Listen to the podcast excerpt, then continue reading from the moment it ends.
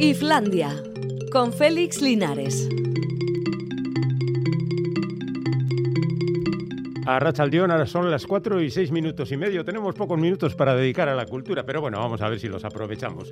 De acuerdo en que además el fin de semana hace poco propicia la práctica de la cultura en lugares cerrados, porque si el sol nos acompaña, el sol es prioritario, sobre todo después de la escasez del mismo. Pero no pasa nada. Javi Martín, que hoy nos acompaña, está dispuesto a pasarse el fin de semana trabajando aquí y es un hombre dedicado pues, a, este tipo de cuestiones. Bueno, pues eh, veamos cómo está el mundo de la cultura por ahí. Ya hemos dicho que hay, a lo largo de esta semana y de la anterior, hay algunos síntomas de que el verano se acaba y que aparecen los carteles de academias y de estudios, que aparecen los fascículos, de los cuales siguen apareciendo nuevos ejemplos más o menos exóticos, y también los libros, que los libros nuevos, los de septiembre, algunos de ellos, la mayor parte incluso, están ya en las librerías. Poco a poco, esto del lanzamiento de los los libros se ha convertido en una especie de carrera a ver quién llega el primero y coloca sus títulos en los lugares de privilegio para ver si después les aguantan bastante a lo largo del otoño, porque no está claro que se haya consumido mucho libro este verano porque había otras necesidades y en consecuencia las editoriales andan un poco preocupadas. Pero no pasa nada, no pasa nada, de verdad. Siempre habrá un momento para que alguien coja un libro, se ponga a leerlo y quién sabe si descubra grandes cosas. Pero bueno, en cualquier caso hay libros para todos los gustos y esperemos que todos los que nos eh, escuchan encuentren el suyo. Incluso hay libros para analizar películas, se han dado el caso. Yo conozco algunos, por ejemplo Dirty Dancing, que en su origen era una película por la que no apostaba demasiada gente, se ha convertido con el paso del tiempo en un auténtico icono de varias cosas e incluso hay estudios sobre su significación, lo que ha representado cinematográficamente, lo que ha representado en la música y sobre todo lo que ha representado en los usos y costumbres. El libro al final viene a servir para todo y ahí aguanta, afortunadamente, con todo tipo de temáticas. Bueno, en cualquier caso, por un lado el libro bien, por otro lado la música, pues no sé, los aficionados a extremo duro, que son muchos y muy variados, porque es uno de esos grupos llamados transversales que afectan a diferentes eh, generaciones, pues no van a tener la despedida que se esperaba después de los fallecimientos de alguno de sus miembros, pues la verdad es que no parecía muy propicio. Pero en cualquier caso ya había retrasado Robin Iniesta ese reagrupamiento que nunca tuvo intención de hacer y en consecuencia ahora ya ha dicho que definitivamente se acabó extremo duro. No habrá gira de despedida. Sin embargo, los Stones siguen. Eh, la muerte de Charlie Watts, porque ya estaba previsto que no participara en la gira que estaban preparando, pues no ha afectado a esta en absoluto. Habrá un recuerdo especial para él, sin duda, pero los Stones están dispuestos a morir sobre el escenario, como queda claro. Y en cualquier caso, pues siempre es uno de esos grupos que llama mucho la atención, que está muy por encima incluso de sus canciones y que es más un acontecimiento sociológico que cualquier otra cosa. Pero bueno, acontecimiento, acontecimiento bueno, el que siempre tiene lugar cada vez que se exhibe un cartel que alguien considera ofensivo, provocador o lo que sea. Ha ocurrido con las fiestas de Murcia. Resulta que tiene la frase bendita feria de Murcia y hay algunas personas mm, que aparecen mm, justamente ocupando su cabeza el centro de una noria, que podía ser algo así como una aureola de santidad y eso evidentemente ha molestado a la gente, por lo menos a la gente de Vox, que dice que le ha parecido una ofensa al cristianismo y que desde luego eso no debería ser. También podíamos fijarnos en que una de las personas que aparecen en eh, orladas de esa manera es Raquel Sastre, que es una humorista murciana que en alguna ocasión dijo que eh, eh, estableció comparaciones entre los afectados de parálisis cerebral y los votantes de Vox. Entonces parece que hay también un cierto resquemor y una ansia de revancha. Vendetta, vendetta deben estar grabando, eh, cantando por ahí. Pero bueno, también hay otras personas como Elena Rodríguez Cánovas, que es una ajedrecista y la verdad contra ella no deberían tener eh, problemas. Pero el problema es la noria o la imaginación de cada uno de nosotros, que nos quedamos siempre con lo más evidente. También hay cabreo por parte de Johnny Rotten porque han decidido hacer una serie, de hecho la han hecho, con bajo dirección de Danny Boyle, que es ese tío que hace de todo, es el que hizo Transpotting, os recuerdo, pero luego ha hecho Slandam Millionaire y un montón de mm, películas, entre ellas la titulada Yesterday, que hacía bromas con la, con la música de los Beatles. Bueno, pues ahora ha hecho una serie de televisión sobre los Ex Pistols y el bueno Johnny Rotten ha decidido que no, que no pueden poner las canciones porque ellos son los dueños de las canciones y en definitiva pues él no da su permiso. Pero resulta que tenían un contrato firmado en el que aplicaban la regla de la mayoría. Y la regla de la mayoría no es otra cosa que si hay mayoría de gente que quiere ceder los derechos, el que no, pues se queda fuera de juego. O sea, la aplicación de la más estricta democracia. Y los otros dos miembros supervivientes de los Ex Pistols, pues han decidido que sí. Así que Johnny Rotten ha perdido la partida. Seguramente la perdió ya en 1978, pero bueno, no vamos a recordar aquellos buenos, buenos tiempos en que el punk triunfaba por todo el mundo. Vamos a recordar a Steve Ray Bogan, que murió hoy hace 31 años. Tenía solo 35 años, murió en un accidente de helicóptero y bueno, pues nos privaron de un magnífico guitarrista, un no tan buen cantante, pero desde luego un tipo que sabía estar en el escenario.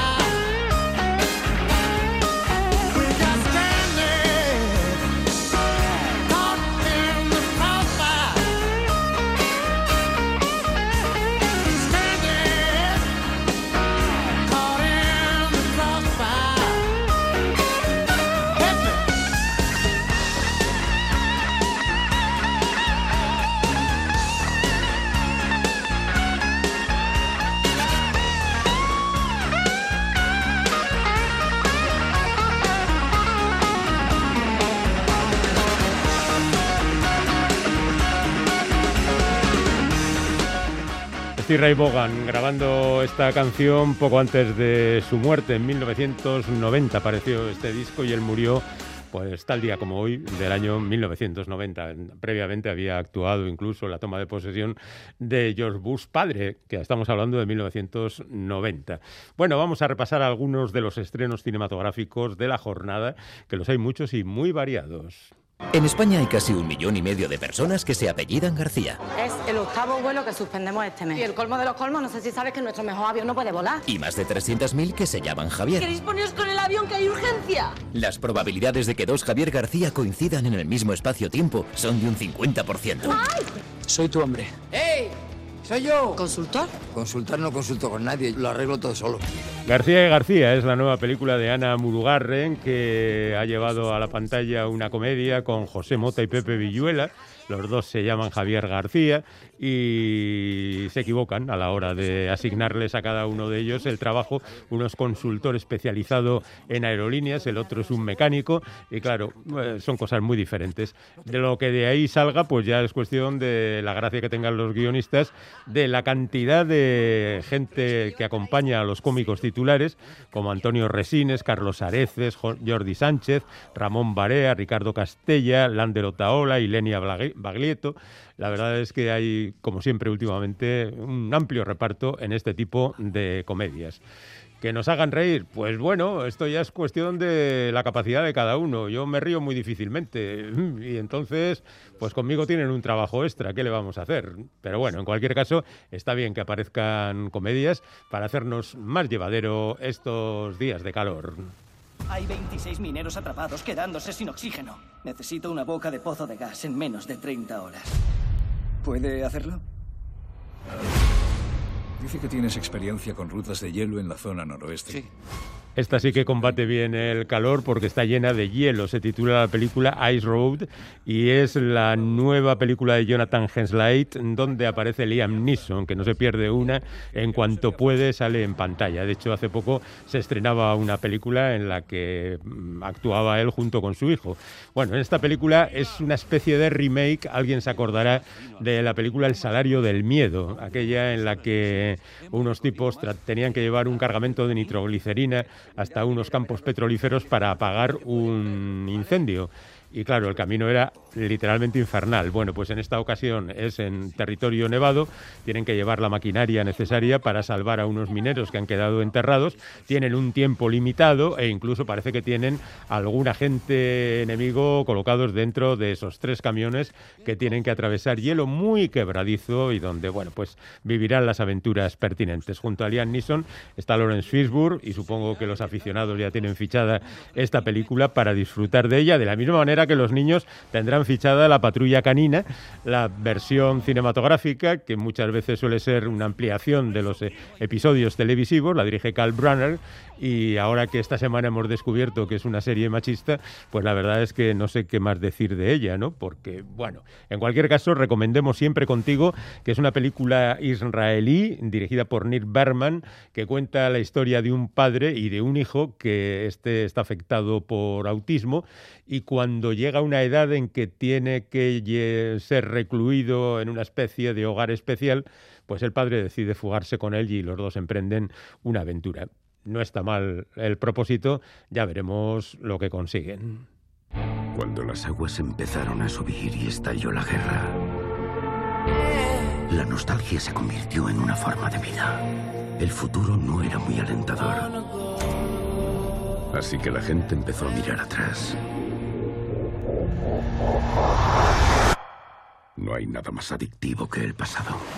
Ahí está Hugh Jackman que vuelve de nuevo al cine con la película Reminiscencia. Lo decía el tráiler, las aguas han empezado a subir, estamos en el futuro, la ciudad está inundada y el futuro de, esa, de ese futuro se ve particularmente negro. Entonces la gente se refugia en las reminiscencias del pasado y hay una máquina que te las proporciona y hay incluso hasta un investigador del pasado que interpreta a Hugh Jackman. Por supuesto, se verá metido en jaleos, descubrirá que algo en la máquina no está bien, que los recuerdos que se presentan igual no son los auténticos y quién sabe si estamos ante una de las películas de la semana para disfrutar mucho, mucho, mucho, mucho. Quizá algunos prefieran Candyman. La historia de Candyman.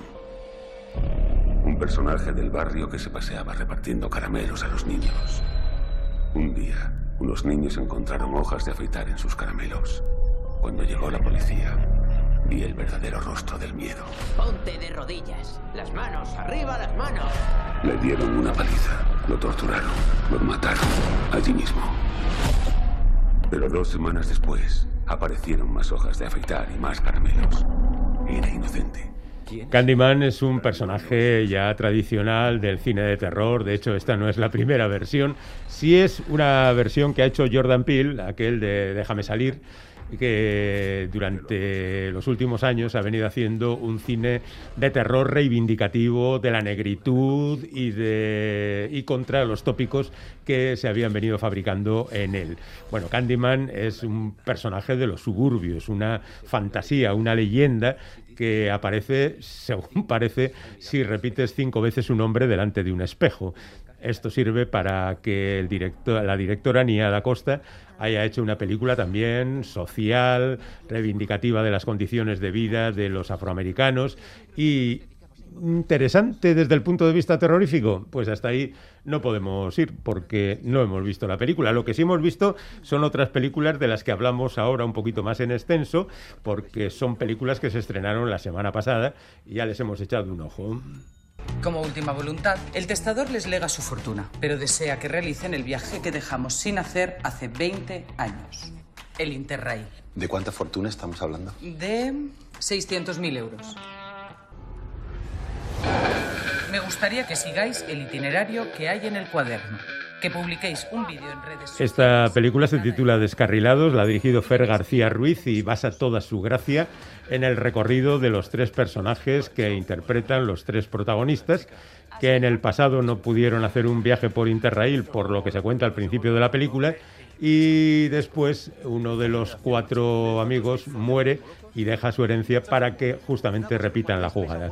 Bueno, la historia es bien conocida, los chistes son bastante básicos, tiene un aliciente añadido, podría ser en el hecho de que como pilló su rodaje en la pandemia, eh, prácticamente todas las localizaciones de los, las ciudades europeas que recorren están hechas en Bilbao.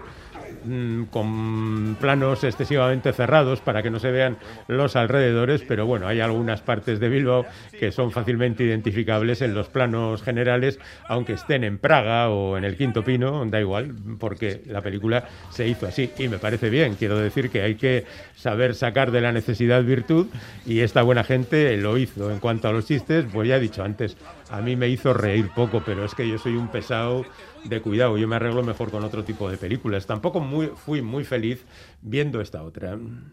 No pase un buen día, pase un gran día. ¡Todo el mundo al suelo! Oye, Bad, ¿alguna vez has pensado que tiene que haber algo? Free Guy se titula la película y sin duda alguna ha sido uno de los films que más taquilla ha tenido en la última semana. La dirige Sean Levy, el que hizo Noche en el Museo, La Pantera Rosa, ha colaborado también en Stranger Things y cosas así. La verdad es que es una película muy curiosa, dirigida, perdón, protagonizada por Ryan Reynolds, que es un personaje en un videojuego. Le pasa de todo, le pisan, le, le atracan, le atropellan, le hacen explotar y demás pero él de repente toma conciencia de que es un personaje y que quiere salir adelante y a partir de ahí revoluciona el tinglado. Si la película no fuera tan larga y tan repetitiva, sería seguramente mejor. A ver, que tampoco es tremendamente larga, dura dos horas, pero se hacen un poquito eternas. En cualquier caso, yo si tuviera que recomendar una película esta semana, recomendaría esta otra.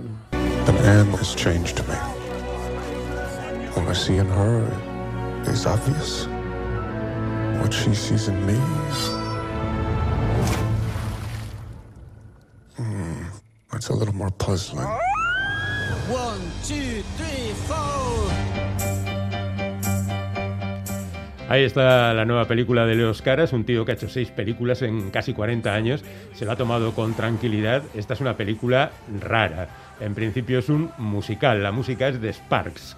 Sparks fue un grupo de hace 40 años que hacía un pop muy divertido, lindando con la ópera en ocasiones, y sinceramente esperaba más de ellos. Se habrán hecho mayores y su música se ha hecho algo más convencional. Pero en cualquier caso es una película, como todas las de Leos Caras, diferente y asombrosa en algunos momentos. Es la historia de una pareja, él es humorista, no demasiado bueno, ella es cantante de ópera muy buena, tienen problemas, él tiene un sentido autodestructivo de la vida, tienen una hija, Annette, hay que ver, no voy a decirlo cómo es la representación de Annette en el cine, me parece un gran hallazgo esa idea y tiene momentos verdaderamente sublimes, otros también discutibles y quizá el hecho de que atraviese por distintas fases eh, la película pues la convierte en algo no para todos los públicos, que a veces van a ver un musical más o menos convencional y se encuentran con esto, pero la verdad es que siéntense a verla,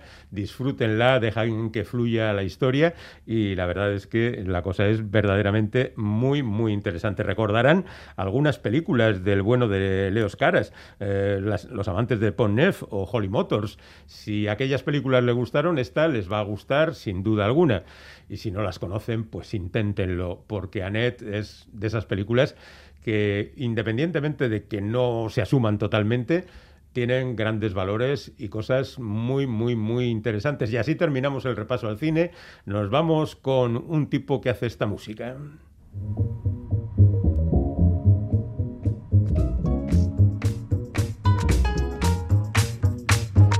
Este sería el Jordan Peele de la música, es John Baptiste, es uno de los músicos principales de Soul, la última película de Disney que, de animación, que ha hecho un nuevo disco titulado We Are, que es reivindicativo también de los afroamericanos, con análisis sociales y políticos y sobre todo un ritmo tremendo. Con él nos vamos hasta el próximo lunes que tendremos el programa completo porque los ciclistas descansan. Aquí estaremos en Islandia. Gur.